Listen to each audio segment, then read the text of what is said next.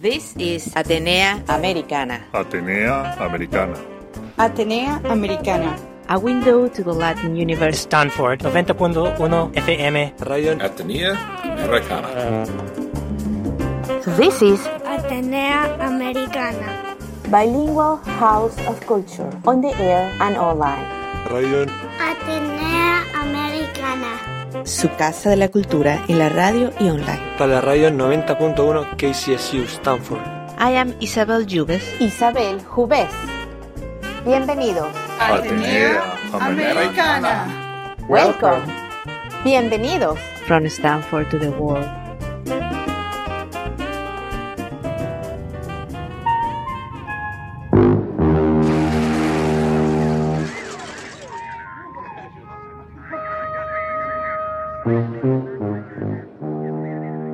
El principio de los tiempos, los humanos hemos tratado de explicar nuestro mundo y de entender de dónde venimos y hacia dónde vamos.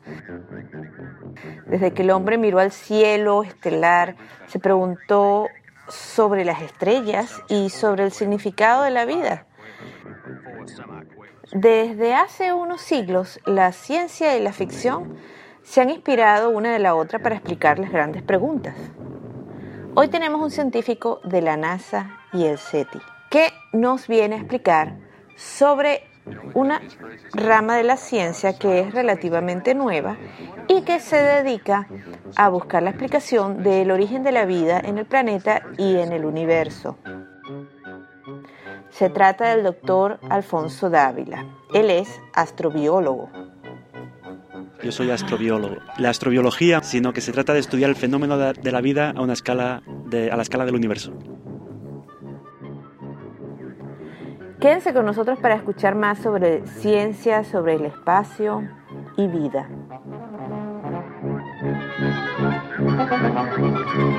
We have a translation airlock on their audio signal. We're taking over this conversation now. Bueno, y aquí estamos hoy otra vez en Atenea Americana desde Stanford University. Yo tengo a un invitado que es experto en todos los temas del espacio y la exploración espacial. Se trata de Alfonso Dávila. Alfonso, bienvenido, gracias por venir para acá. Hola, ¿qué tal? Muchas gracias por invitarme. Dinos tú, ¿de dónde eres originalmente y cómo llegaste hasta acá, hasta Ames, NASA?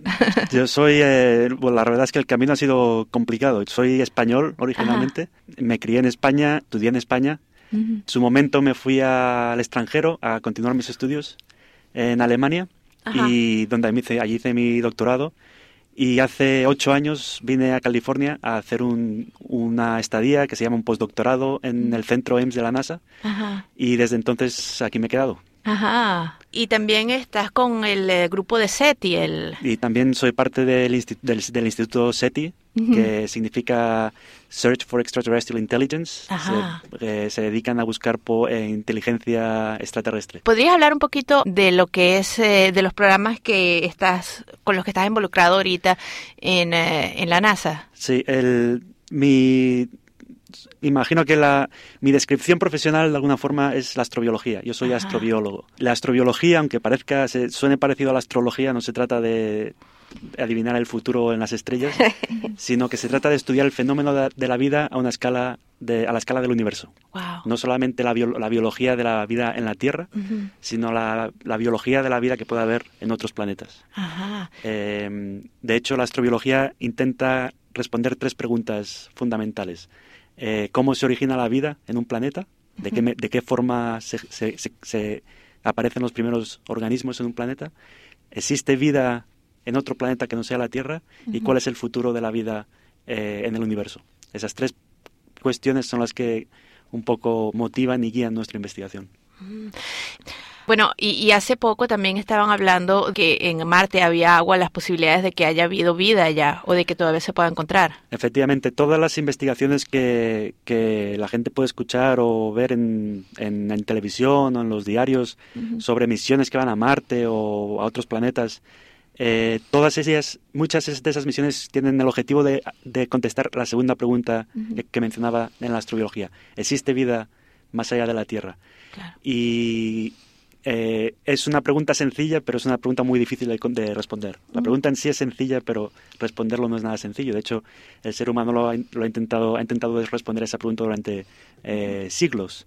Y precisamente ahora quizás estemos en, más cerca que nunca de poder contestarla, gracias precisamente a todas las misiones que ha habido en, otro planeta, en otros planetas, específicamente en Marte.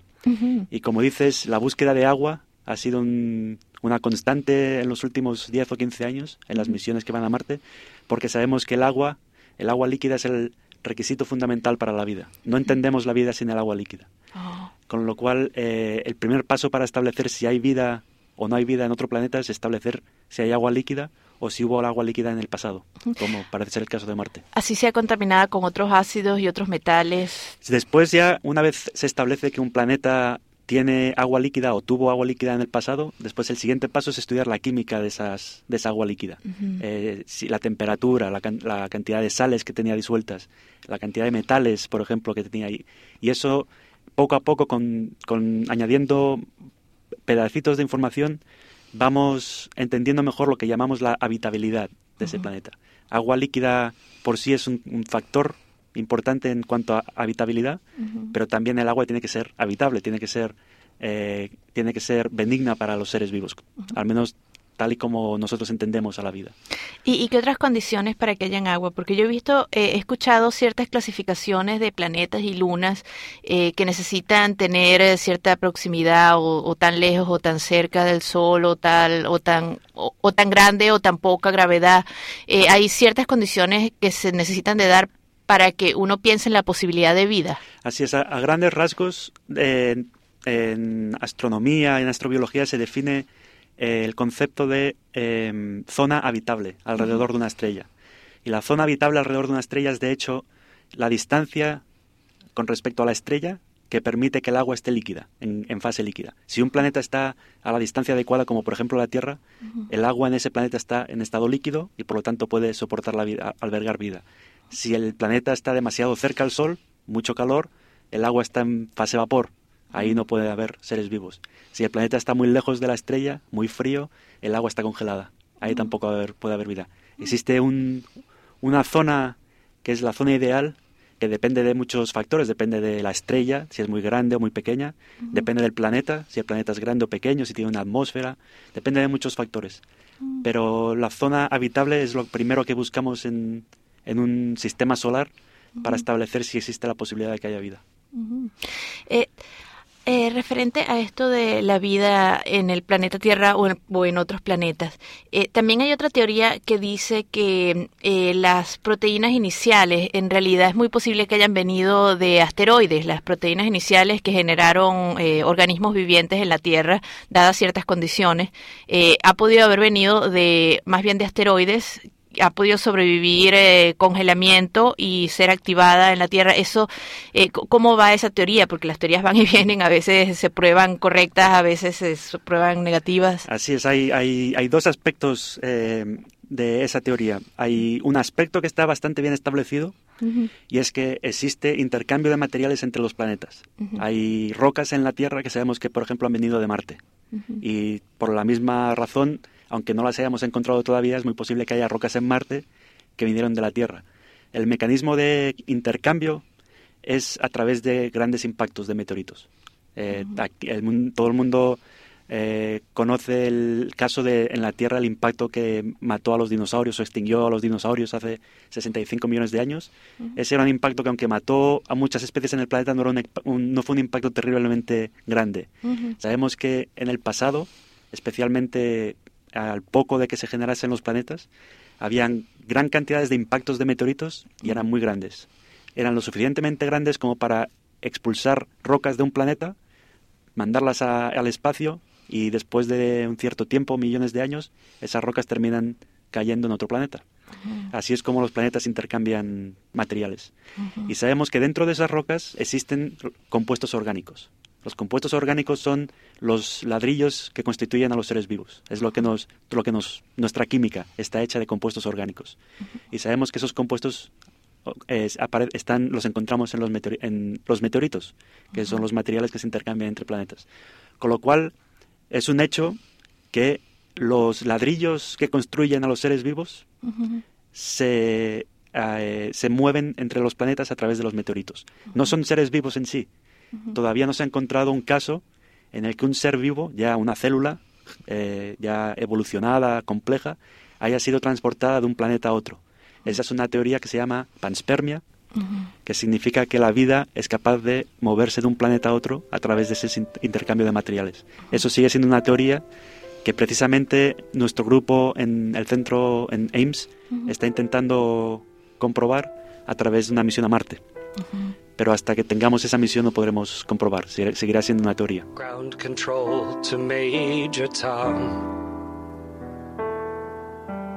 Y hoy estamos hablando desde una radio pública comunitaria sin fines de lucro, por lo cual les vamos a presentar Public Service Announcement muy interesantes. Quédense con nosotros para escuchar más.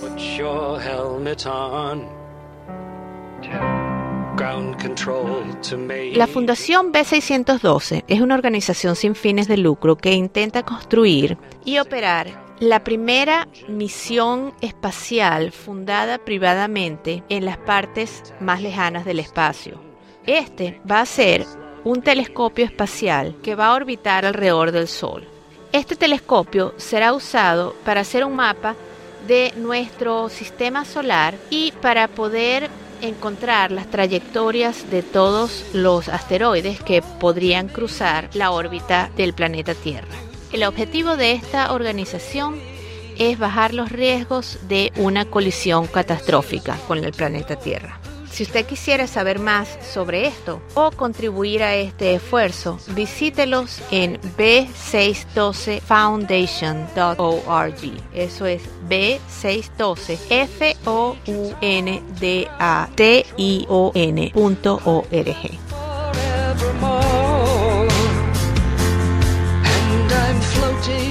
Y les quiero recordar que hoy estamos aquí en Atenea Americana hablando con el científico astrobiólogo Alfonso Dávila.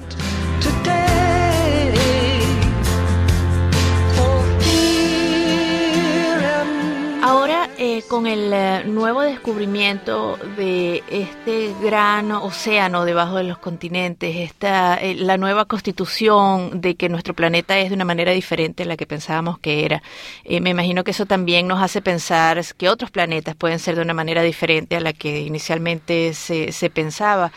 ¿Esto cambia un poco las teorías de vida aquí y afuera? Eh, más que cambiar, porque tenemos, en realidad tenemos muy pocas teorías de lo que puede ser la vida afuera. Eh, hasta el momento solo tenemos un ejemplo de vida, que es la vida en la Tierra, y con un ejemplo es difícil imaginar lo que puede haber en otros sitios. Lo que sí que nos ha, la, la magnitud del conocimiento que tenemos ahora del planeta Tierra y de otros planetas como Marte, como Júpiter o como las lunas alrededor de esos planetas gigantes, lo que eso nos ha permitido constatar es que la Tierra es un planeta muy especial hay condiciones que se dan en la Tierra que no se dan en ningún otro planeta. Y eso, eh, eso nos hace preguntarnos si realmente la vida es algo que es tan especial como las condiciones que permiten que exista, como en la Tierra. Si resulta que la Tierra es solamente un planeta único, con unas propiedades muy únicas y muy específicas, y la vida solo puede existir en ese tipo de planetas, eso, malas noticias para nuestro negocio, es muy posible que no exista vida en otros planetas. Pero si vamos a otro planeta como Marte, que tiene algunas similitudes con la Tierra, pero es en muchos, eh, muchos rasgos es totalmente distinto, y encontramos evidencias de vida, vida presente o vida que pudo haber existido en el pasado. Entonces, eso nos querrá decir que el planeta Tierra no es tan único, tan especial como pensábamos. es, es, es, único y especial para nosotros, pero existen otras posibilidades en otros planetas de que pueda albergar, de que pueda existir la vida. Además es que también con la, con la inmensidad del universo, lo que pasa es que también las distancias, puede, puede que haya mucha vida, pero a una distancia que para nosotros es imposible de, conocer. Efectivamente, la, distancia es un problema en cuanto a transportar, en cuanto a transportar a seres humanos o en cuanto a transportar robots o instrumentos. Eh, por desgracia, como dices, con la inmensidad del universo, nunca vamos a ser capaces de enviar una sonda a la siguiente estrella más cercana. Eh, tardaríamos aproximadamente 100.000 años en enviar una, un robot a la estrella más cercana a, nuestro Sol. Con lo cual, hasta que no encontremos una forma de prolongar la vida, nuestra, nuestra, nuestra esperanza de vida, nos, estamos limitados a lo que es nuestro sistema solar, que, que ya por sí es suficientemente grande. De hecho, eh, para darte una idea, hace menos de un año eh, la sonda Voyager eh, abandonó nuestro sistema solar. Salió del sistema solar, es la, el aparato, el instrumento humano más lejano que existe de la Tierra. Y esa sonda ha estado viajando a 40.000 kilómetros por hora desde hace más de 40 años y, última, y, solamente el año pasado consiguió salir del sistema solar.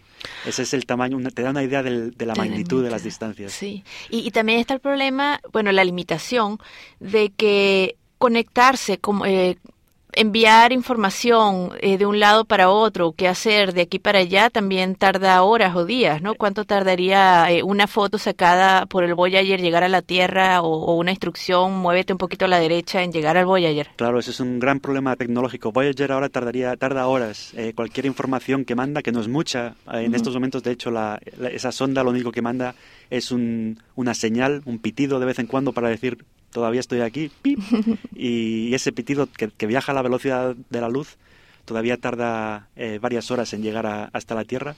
Una sonda en Marte, por ejemplo, ahora existe, hay un, robot en Marte que está realizando investigaciones.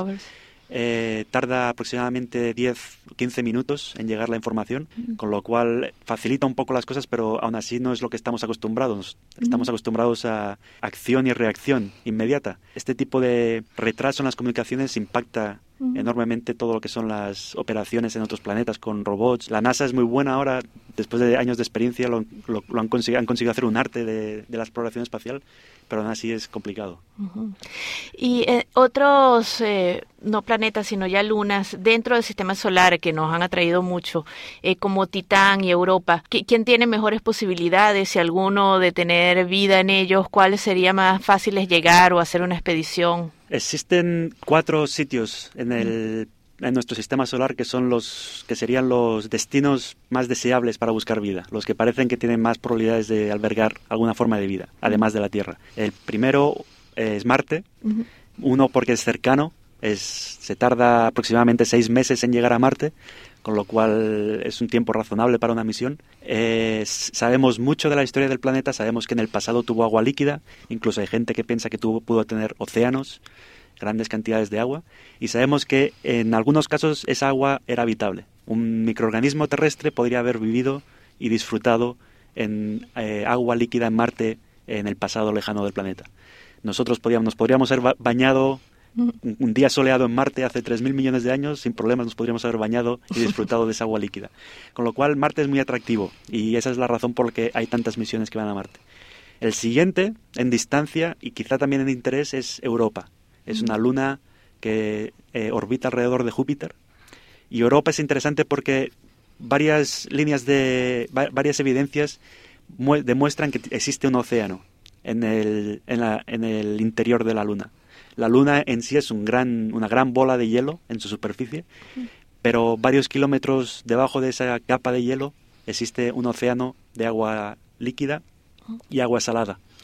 Con lo cual el primer ingrediente para la vida ya está ahí, un ingrediente muy importante, el agua líquida.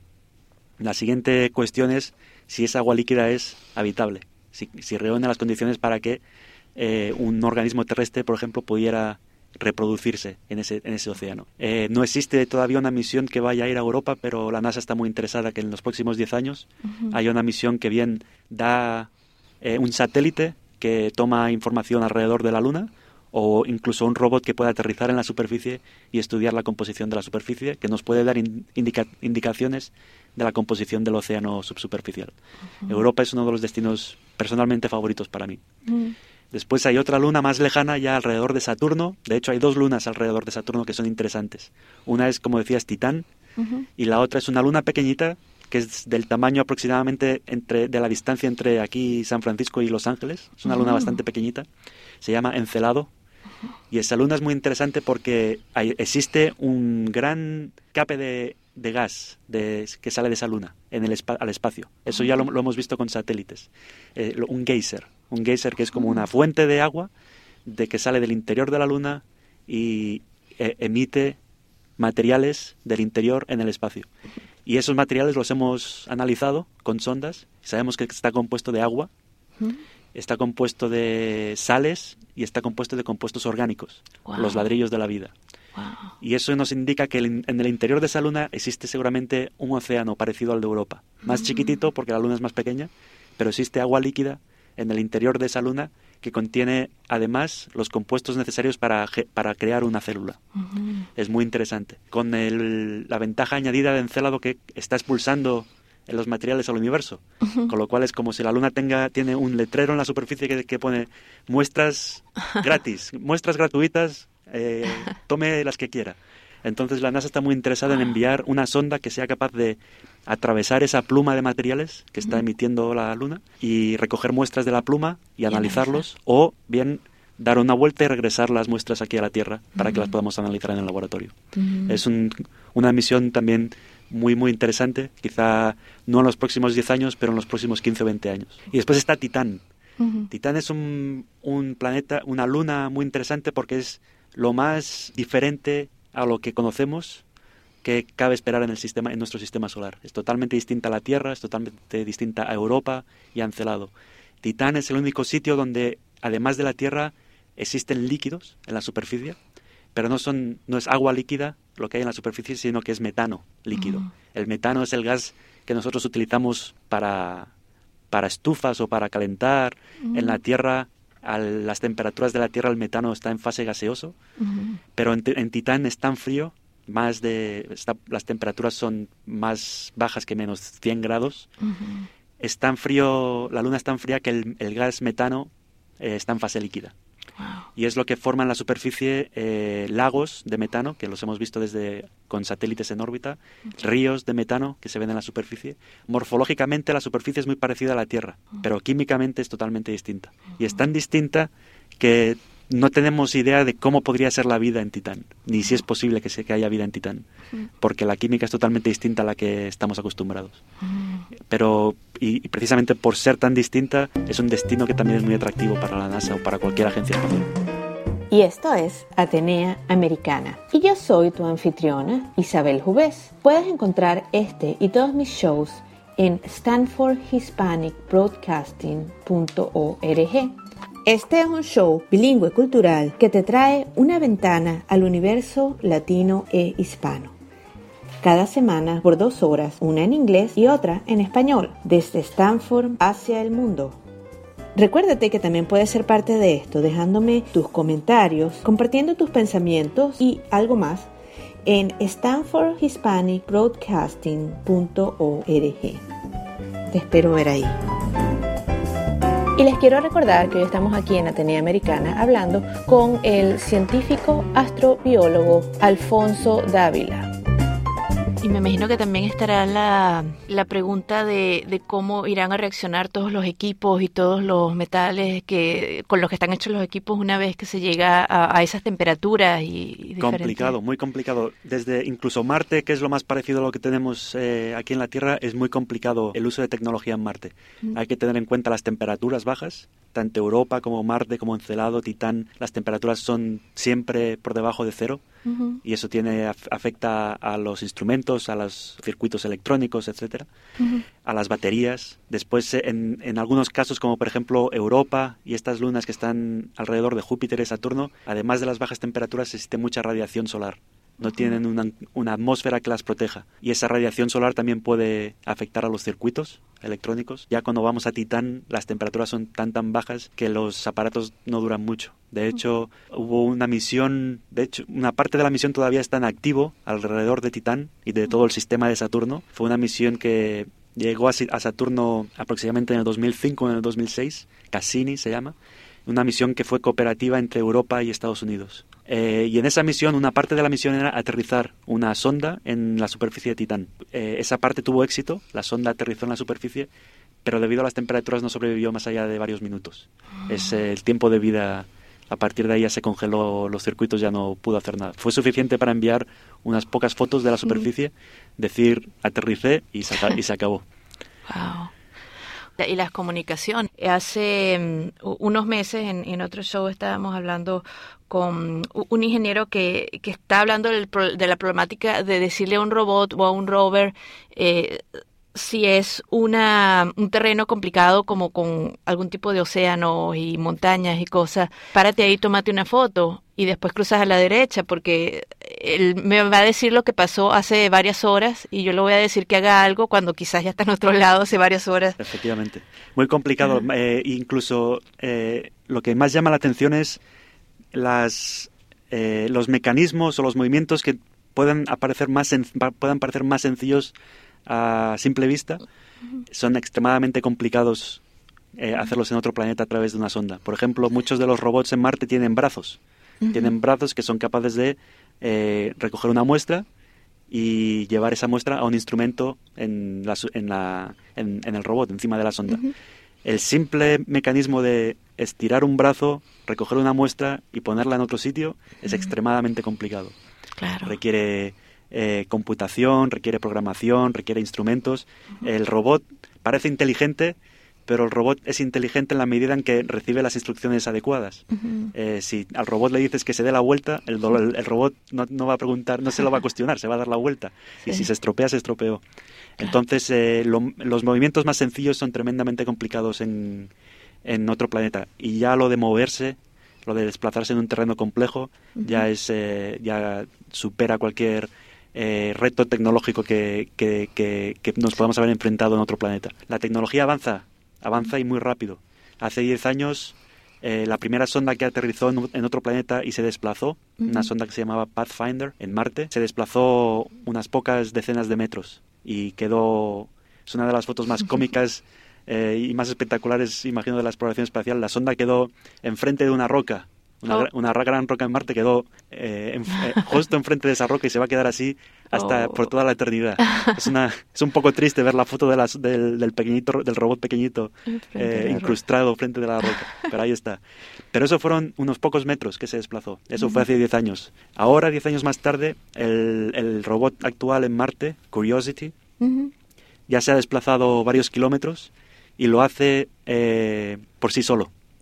Eh, tiene la capacidad de ir de un punto A a un punto B eh, y, establecer a lo largo del recorrido cuál es la mejor vía, la que tiene menos riesgos, la que es más eh, fácil, sin que nosotros desde, la Tierra le tengamos que decir tuerce a la derecha, tuerce a la izquierda. Ah. Así de rápido ha avanzado la tecnología, con lo cual dentro de 10, 15, 20 años es posible que sean el avance, los avances tecnológicos sean todavía más impresionantes. Claro. Otra de las de las cosas que llama mucho la atención es la, la idea de Europa eh, con un océano interno donde podría vivir eh, algo, eh, pero además es un planeta, bueno, una luna tan extraña porque este se expande y se y se comprime durante el día dependiendo de la cercanía del planeta. Así es, es lo que llamamos los estreses gravitacionales causados por Júpiter. Júpiter es un planeta tan grande que causa un efecto gravitacional muy importante.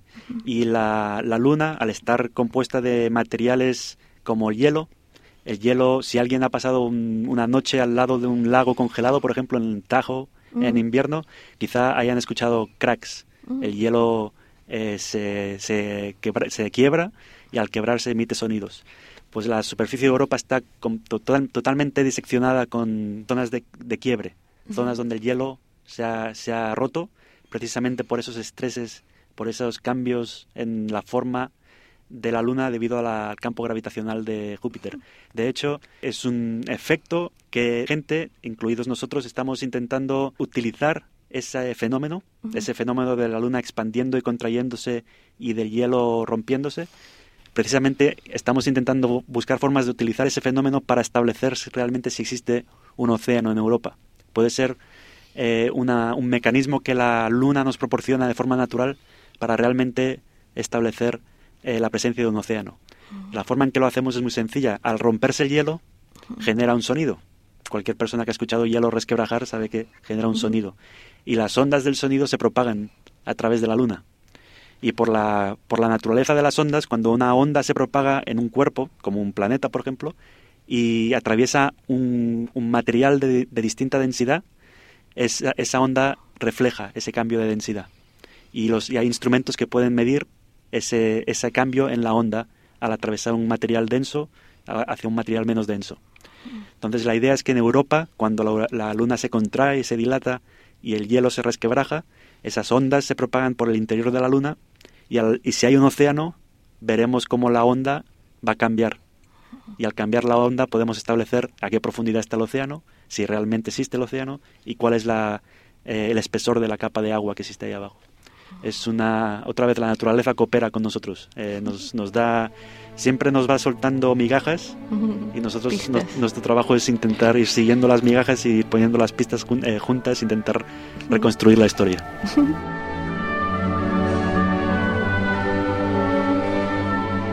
Y hoy estamos hablando desde una radio pública comunitaria sin fines de lucro, por lo cual les vamos a presentar Public Service Announcement muy interesantes. Quédense con nosotros para escuchar más. SEWA Internacional es una organización sin fines de lucro con proyectos de caridad en Estados Unidos, India y otros países alrededor del mundo. El foco de SEWA está en ayudar a estos países durante y después de desastres naturales y también dando apoyo a los refugiados proveyendo educación y proveyendo salud. También promueve el voluntarismo entre la gente. Para más información o si quiere donar para ayudar, visite siwausa.org o sewause.org.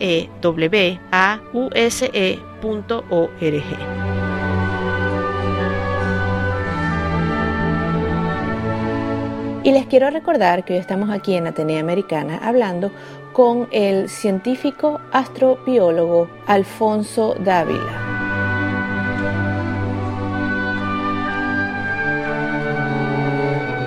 Eh, veo que mucho de, las investigaciones que, tú haces y que hacen mucho en la NASA y en el SETI es irse a Chile, al desierto de, de Atacama. Eh, sería bueno explicar un poquito, eh, sobre todo también eh, que tienen en común lugares como el desierto de Atacama, la Antártica, el Río Tinto en España o el desierto del Mojave aquí en California, ¿por qué son tan llamativos para los estudiosos del espacio y de los otros planetas? En, en, estos, estos casos, todos los casos que has mencionado, Atacama en Chile, el Mojave aquí en Estados Unidos, la Antártida o Río Tinto, esos son lo que llamamos ambientes análogos a Marte.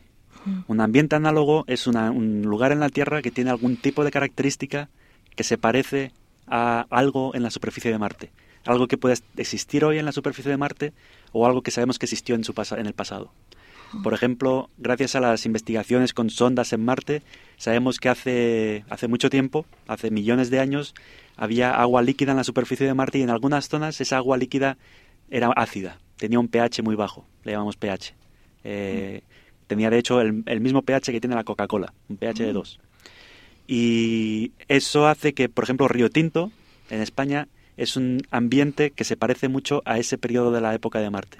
Cuando vamos a Río Tinto es como estar viendo a través de una ventana en el tiempo cómo era Marte hace 2.000 millones de años. Y en lugar de enviar una sonda para continuar investigando en Marte o de forma que podamos perfeccionar las sondas que van a Marte, hacemos investigación en ese tipo de ambientes análogos y de esa forma aprendemos no solamente un aspecto interesante de la Tierra, sino que también estamos aprendiendo un aspecto interesante de Marte.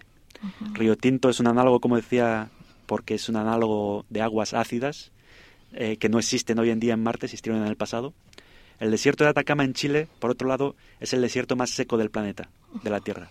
No hay un lugar en la Tierra que sea más seco que las partes más secas de Atacama tremendamente seco. Es difícil explicar el concepto de lo, seco que es el planeta, el, desierto de Atacama. Pero como tal es un buen análogo para Marte porque Marte es un planeta seco y ha sido, ha, sido seco durante eh, una, gran parte de su historia. Con lo cual en Atacama podemos aprender muchas cosas que son relevantes a Marte. Una de las cosas que, que aprendemos, por ejemplo, es qué le ocurre a los seres vivos cuando un ambiente se convierte en extremadamente seco, como Atacama. Eh, podemos ver cómo sobreviven, si sobreviven, eh, cuáles son sus estrategias de supervivencia. Y a, y a través de, estudiar esos organismos en el desierto de Atacama, tenemos una mejor idea de lo que pudo haber pasado con la vida en Marte eh, a medida que el planeta se hizo más y más y más seco. Eso es uno, seguramente uno de los rasgos más interesantes de Atacama. Los valles, en la Antártida es otra historia, en la Antártida es frío y Marte, aparte de ser muy seco, es muy frío. Entonces es la misma lógica. En la Antártida podemos estudiar cómo la vida se adapta a condiciones más y más y más frías. Y de esa forma aprendemos en Marte cómo pudieron adaptarse los organismos a un planeta que se hacía más seco y más frío con el tiempo. Y así, a través del estudio de distintos análogos, vamos cubriendo distintos aspectos de lo que sabemos que existió o, que existe todavía en la superficie de Marte. En una forma, de alguna forma, es una forma de hacer investigación barata, entre comillas. Es muy caro ir a la Antártida, pero es mucho más barato que enviar una sonda a Marte. a Marte, claro. Y también nos permiten, esos, esos lugares nos permiten eh, comprobar que instrumentos que queremos enviar a Marte funcionan correctamente. En la mm. Antártida, por ejemplo, hacemos pruebas allí para eh, cuando desarrollamos instrumentación para, por ejemplo, un instrumento para recoger muestras o un instrumento para analizar muestras, la llevamos a la Antártida y si funciona la Antártida ya podemos, no nos asegura que va a funcionar en Marte, pero si no funciona en la Antártida seguro que no va a funcionar en Marte, con lo cual nos permite mejorar el instrumento y hacerle los cambios necesarios antes de enviarlo a Marte. Claro. Claro, y, y esto en realidad es, bueno, por la emoción de entender más la vida, de saber las relaciones que esperamos tener con otros, eh, otras vidas en otros planetas, pero también existiría un componente de, de las posibilidades de nosotros viviendo en otro lado. Esa posibilidad siempre existe la exploración con seres humanos y eh, con el fin último de intentar ver hasta dónde pueden llegar los seres, los seres humanos en, en, su, en, su, en su ímpetu por conocer cosas nuevas. Eh, el, tema de la colonización ya nos, nos agarra, eh, ya es para mucho más en el futuro. Eh, por desgracia no creo que lo veamos nosotros, una colonia humana en otro planeta. Es posible que veamos seres humanos en otro planeta, pero establecer una colonia es otro un problema de mayor magnitud. No, no es, es, sencillo pasar una temporada en, en Marte, sencillo entre comillas, eh, es muy complicado vivir de una forma sostenible en otro planeta. Eh, y también hay que tener en cuenta que la capacidad de desplazar, lo hablábamos hace un rato, la capacidad de desplazar a seres humanos es muy limitada. La tecnología no nos permite movernos muy rápido en el espacio y no nos permite mover grandes cantidades en el espacio. Con lo cual nunca, nunca, nunca, nunca se puede decir nunca, pero eh, va a ser muy complicado llevar el suficiente número de personas a otro planeta como para que puedan establecer una colonia sostenible. Siempre van a ser cantidades pequeñas de seres humanos. Irán y vendrán o se quedarán, pero no van a prosperar mucho. Sí, porque hay, ahorita hay dos proyectos eh, que se están hablando, que se están cocinando. Uno es por la NASA, que sería enviar a personas por un par de años, pero hay también otro privado que sería enviar eh, pues, un ticket de un Mars One. Mars, eh, sí. Sin, sin, ticket de retorno. Sin retorno, este, porque es muy caro. Los dejamos allá y ustedes verán. Sí, no más que una cuestión de, de dinero, eh, es una cuestión de salud. Entre, como la distancia entre la Tierra y Marte es tal, bueno, la distancia entre la Tierra y Marte cambia en el tiempo, debido a las órbitas y cómo funciona. Entonces, sea, el Marte se aleja o se aproxima a nosotros en el tiempo. Eh, de tal forma que cada dos años el planeta está cerca de la Tierra. cada, el, punto más cercano a la Tierra ocurre cada dos años. De esa es la razón por que la, NASA envía sondas a Marte cada dos años.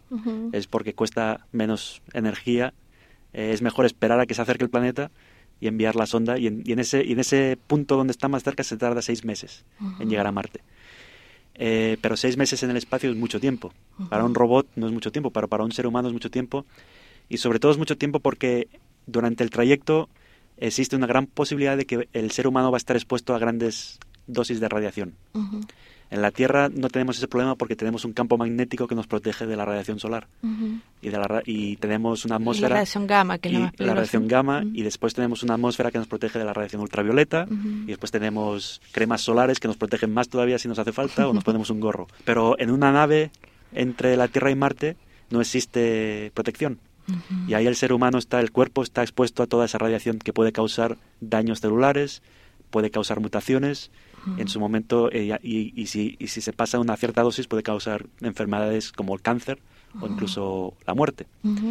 Entonces, eh, al hacer los cálculos de la dosis de radiación que un ser humano recibe, resulta que es más sano, o hay gente que opina que es más sano ir a Marte y quedarse en Marte que ir a Marte y regresar. Porque Ah. donde realmente recibes la, dosis importante de radiación es durante el trayecto. Ah, en el espacio. En el espacio. Entonces, es posible que un astronauta que se vaya a Marte y regrese eh, va a llegar en. Si no llega en mal estado, es posible que tenga consecuencias eh, negativas para su salud a, a largo plazo, una vez está de regreso en la Tierra.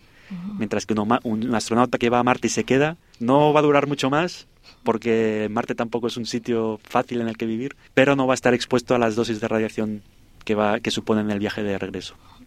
Esa es la principal razón por la que hay gente que está considerando un one-way ticket. Gracias por escuchar Atenea Americana, su casa de la cultura en la radio y online. En este show bilingüe te traigo cada semana, en una hora en español y en una hora en inglés, una ventana al mundo cultural hispano. Estás escuchando en la introducción, el final y ahorita música de la leyenda del Latin Jazz Oscar Hernández. Recuérdate que este y todos mis shows están online en stanfordhispanicbroadcasting.org, donde espero tus comentarios. Te invito a que seas parte de este proyecto. Dime lo que piensas. Y les quiero recordar que hoy estamos aquí hablando con el científico astrobiólogo Alfonso Dávila.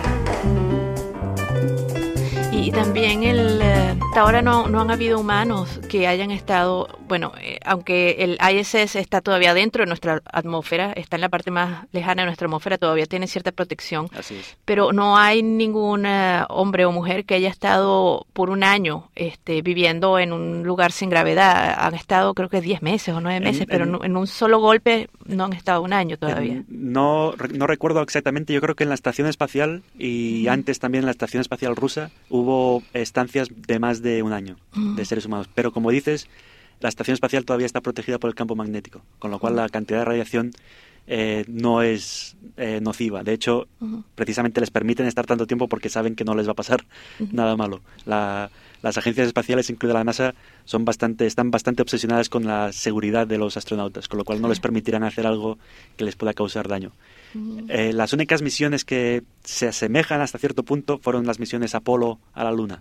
Ahí sí estaban los astronautas fuera de la protección de- del campo magnético de la Tierra, pero esas misiones eran de poca duración. La cantidad de radiación que recibe el ser humano yendo a la Luna y aunque sea una semana, eh, no tienen ningún no tienen efectos nocivos para la salud. De hecho, los astronautas, Están todavía por eh, muchos todavía están por aquí y los Sí. que no eh, murieron ya de edad avanzada. Sí. Pero Marte ya es un tema distinto. Marte es un problema, seguramente es el problema más importante que ahora nos impide enviar humanos a Marte, es, solo, es el problema de la radiación. de llegar hasta allá. Ujú. Y, y todavía no hemos encontrado manera de proteger eh, las naves ni los...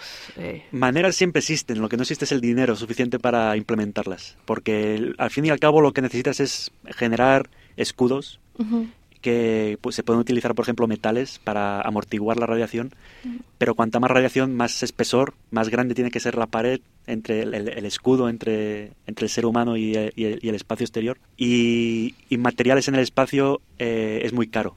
Cuanto más peso, más caro.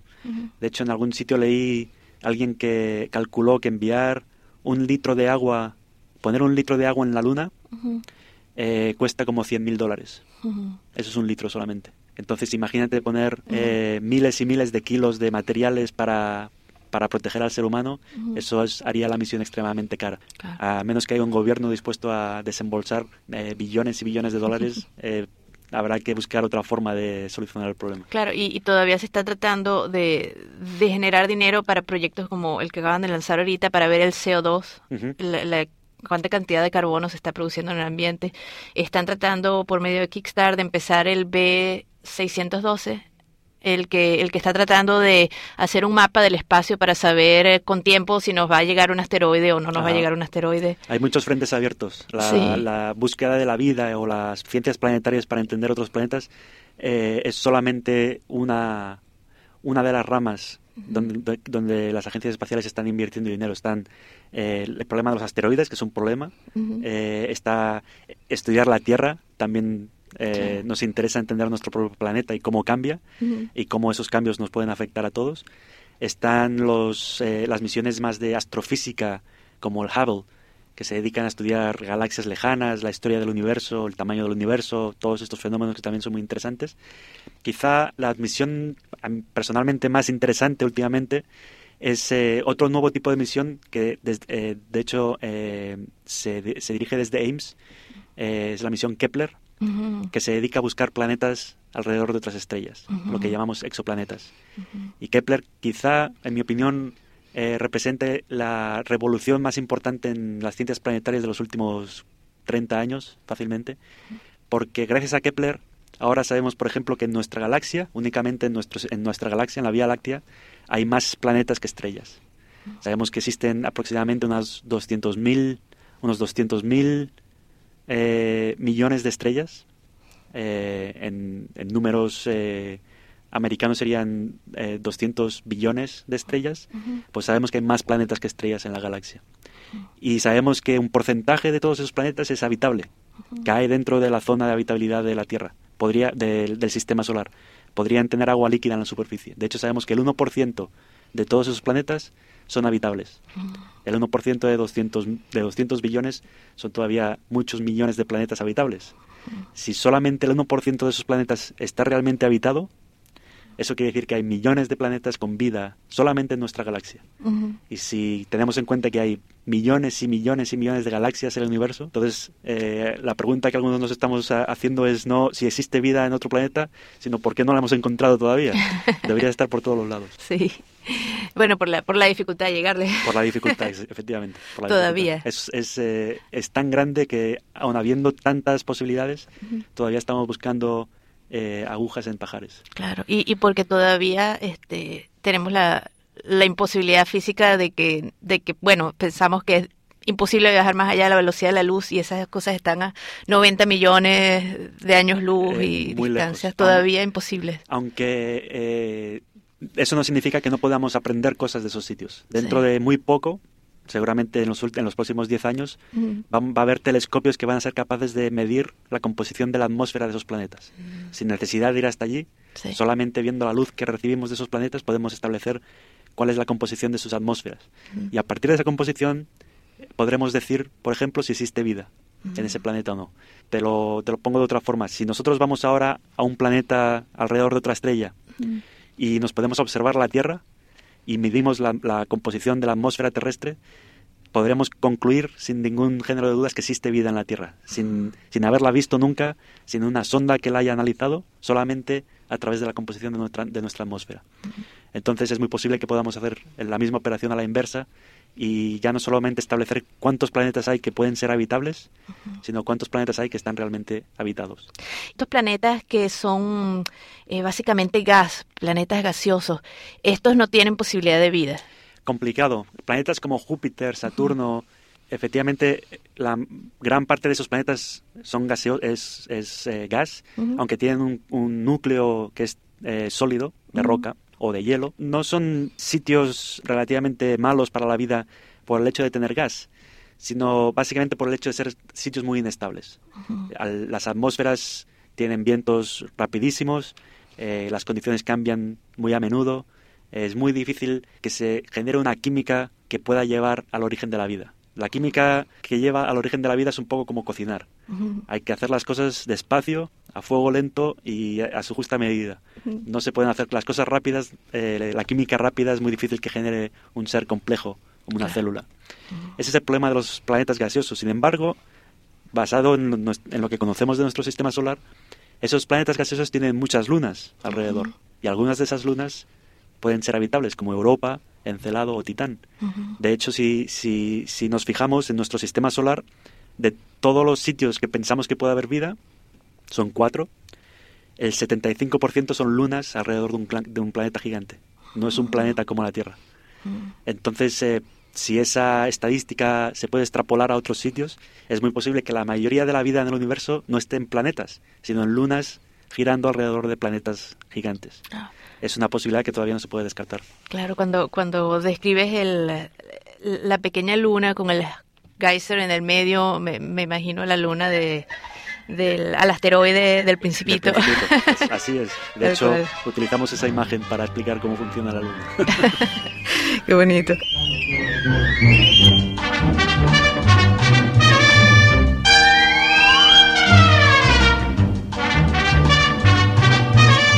les quiero recordar que estamos aquí en Atenea Americana hablando con el científico astrobiólogo Alfonso Dávila.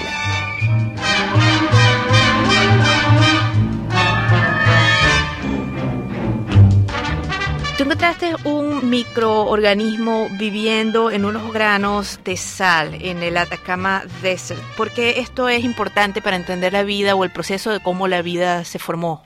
Esta es una historia interesante. Eh, el, desierto de Atacama es eh, extremadamente seco. No hay un lugar en la Tierra más seco que el desierto de Atacama.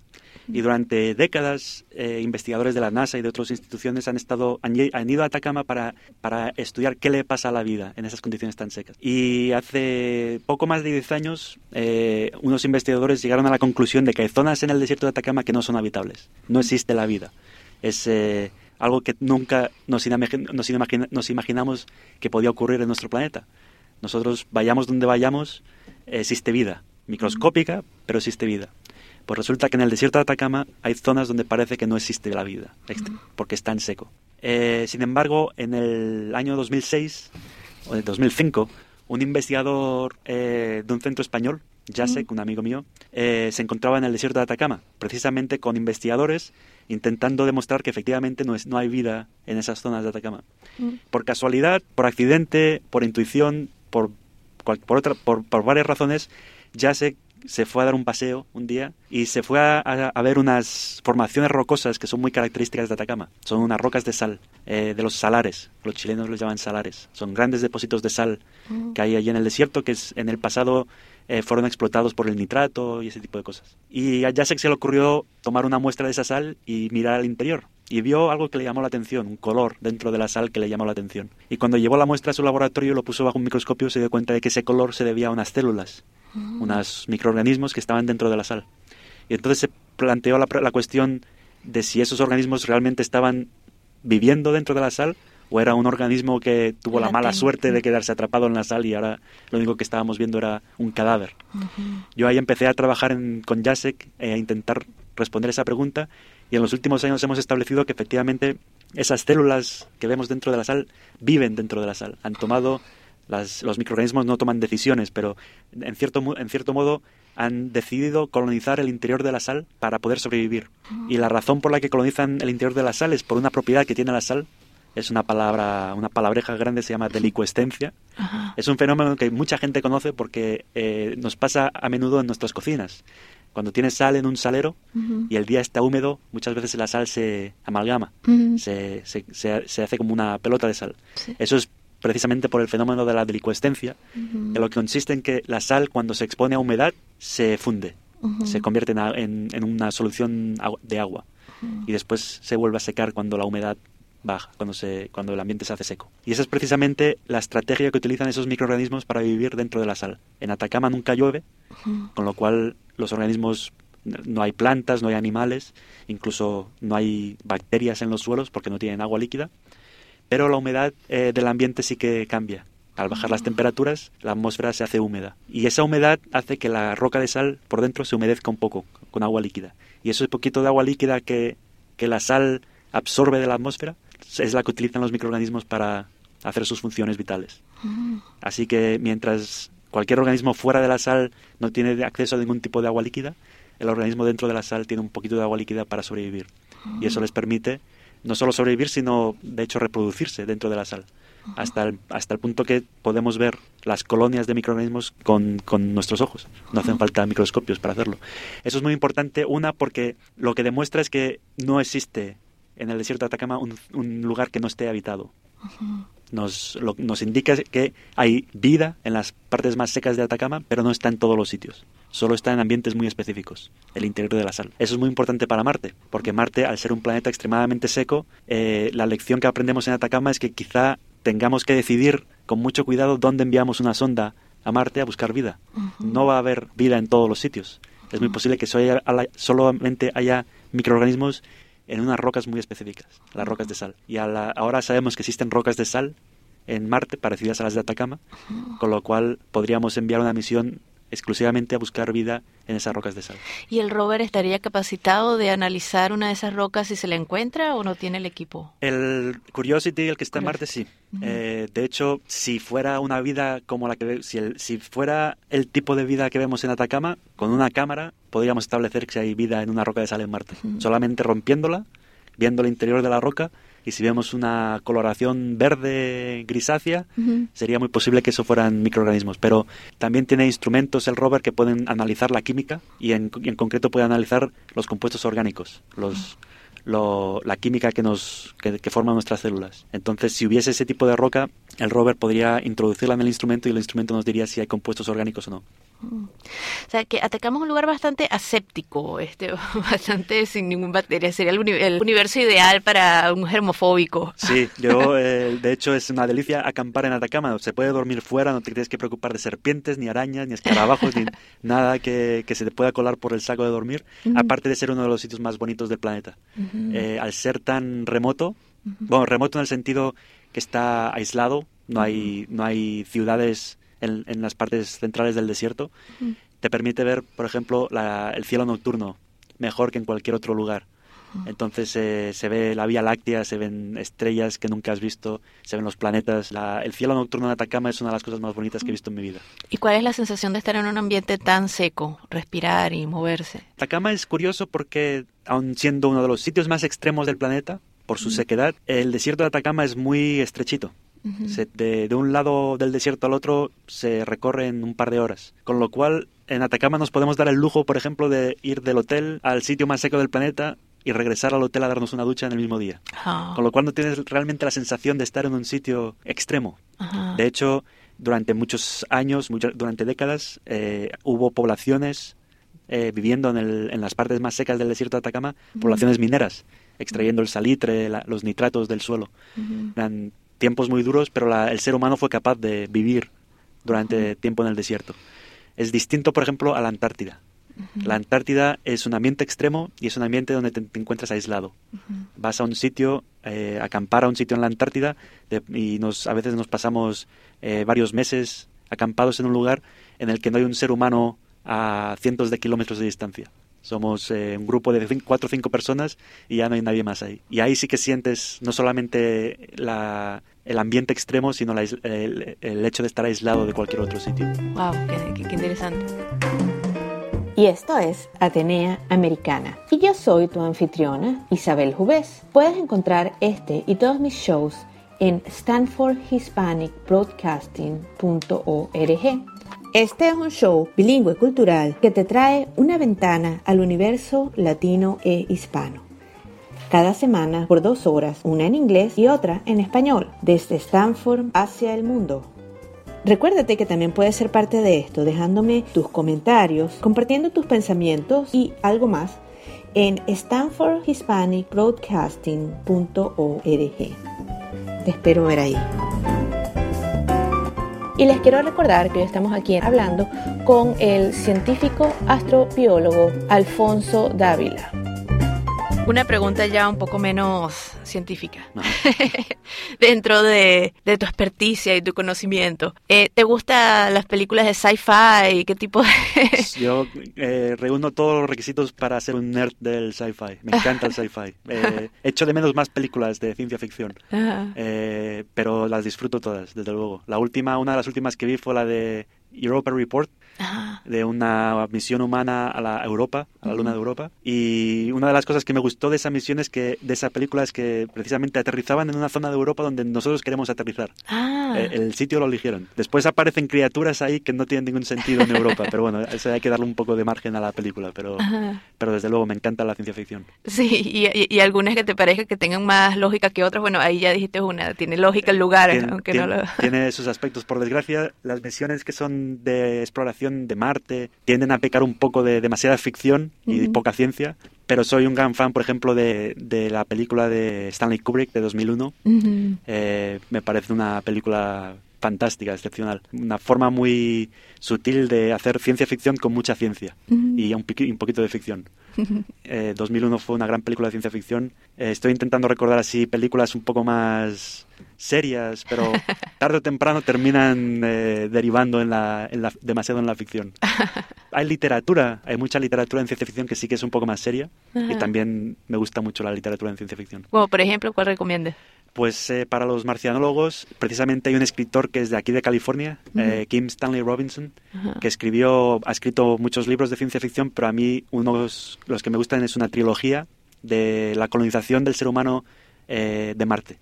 Son tres libros, se llama Marte Rojo, Marte Verde y Marte Azul, y describen no solo con, no solamente con grandes detalles, sino con mucha rigurosidad científica, describe lo que sería la primera misión humana a Marte y la colonización del planeta a partir de esa misión. Ah. Y todos los problemas no solamente tecnológicos, sino religiosos, filosóficos, económicos, sociales, que se derivan de, colonizar Marte con seres humanos.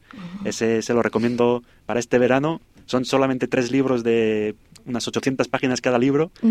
Eh, fácilmente lo podemos leer este verano, los tres libros. Sí, lo hay en audiobook. Así, no en audiobook, efectivamente. Mientras vas trotando. pero realmente muy bueno, muy buen libro. Qué bueno. Este, también eh, trabajas un poco o estás un poco en contacto con estos programas de educación para high school, también lo hay para middle school, este, de jóvenes para interesarlos en, en, las, en la tecnología del espacio y en el, estudio del espacio. ¿Nos podrías hablar un poco de eso? Una de las cosas que me llamaron mucho la atención cuando vine a California, Estados Unidos, desde España, desde Europa, fue el énfasis que se pone en, eh, instituciones del gobierno, como por ejemplo la NASA, en la educación y en el, el, esfuerzo que se toma la gente en acercar a los chiquillos a lo que hacemos los científicos ya un poco mayores. Aprendí eh, el valor de dedicarle tiempo, dinero y esfuerzo a la educación de las generaciones futuras. Hay razones egoístas para educar a las generaciones eh, más jóvenes en el tema de la, exploración espacial. Nos interesa que alguien continúe llevando la bandera en el futuro de la exploración espacial y reconozca el, valor de la exploración espacial, pero también intelectualmente es una de las formas más fáciles de abrirle la mente a un chiquillo. Yo nunca, siempre tengo la experiencia de cuando vienen chiquillos a la NASA a pasar una temporada, aunque sea unas semanas o a hacer cursillos, la facilidad que tienen para sentarse y escuchar durante horas todas las historias que les contamos. Después me pregunto, ¿cómo puede ser que en el colegio a, los 30 minutos ya estén todo el mundo abriendo la boca y bostezando? Realmente las ciencias espaciales son entretenidas, es ciencia entretenida. Sí. Y es muy fácil captivar a, los, a los chavales eh, explicándoles. Entonces, en la NASA hay muchos programas distintos. Hay programas para todas las, casi todas las edades, desde middle school hasta ya eh, en college. Yo he participado en programas que eran como campamentos de verano, un par de semanas con los chiquillos yendo a clase, desarrollando proyectos en grupo, hablando con científicos. Estos programas eran de, para chiquillos entre K-12, entre 12 y 17 años. Eh, ahora en verano hay muchos estudiantes que vienen a pasar una temporada pequeña trabajando con nosotros, en, aunque sean proyectos sencillos, pero que les permite tener eh, experiencia de primera mano en cómo se hace la ciencia tienen acceso a, por ejemplo, a seminarios que se dan en la NASA, investigadores dan charlas, los estudiantes pueden escucharlas, se pueden mezclar con los científicos, aprender un poco lo que están, lo que se está haciendo. Y yo creo que es una buena experiencia para ellos porque les permite ver un poco las opciones que tienen en el futuro, cómo funciona la ciencia desde dentro. Sin esa experiencia la gente tiende a tener una idea un poco difusa o quizá equivocada de lo que, de lo que es la ciencia.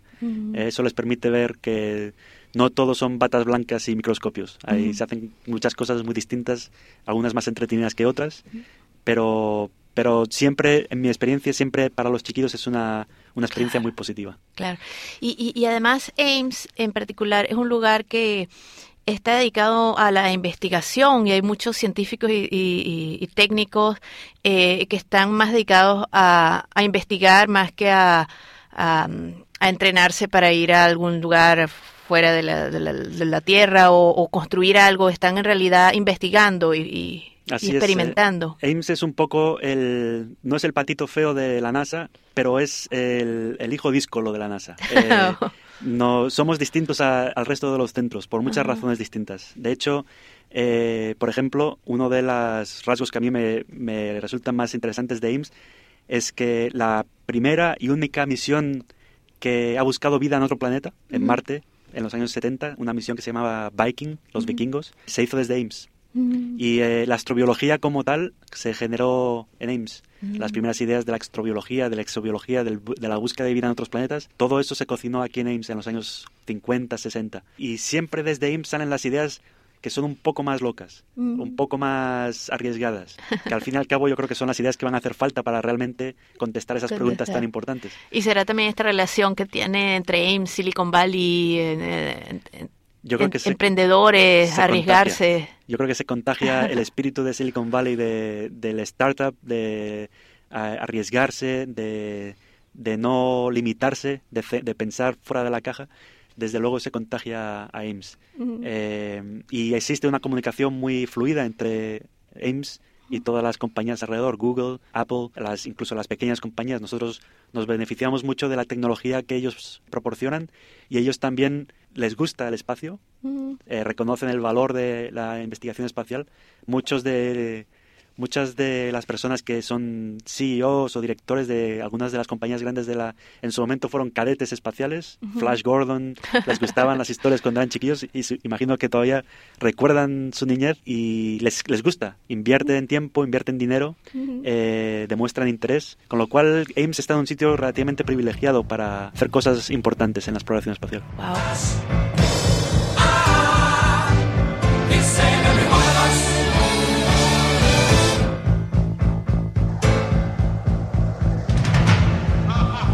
Bueno, muchas gracias por, por estar en Atenea Americana y por haber venido. Es un honor de verdad tenerte aquí. Esperamos eh, no haberte asustado con tanto tiempo y tantas preguntas. Nada, encantado. Muchas gracias a vosotros por tenerme.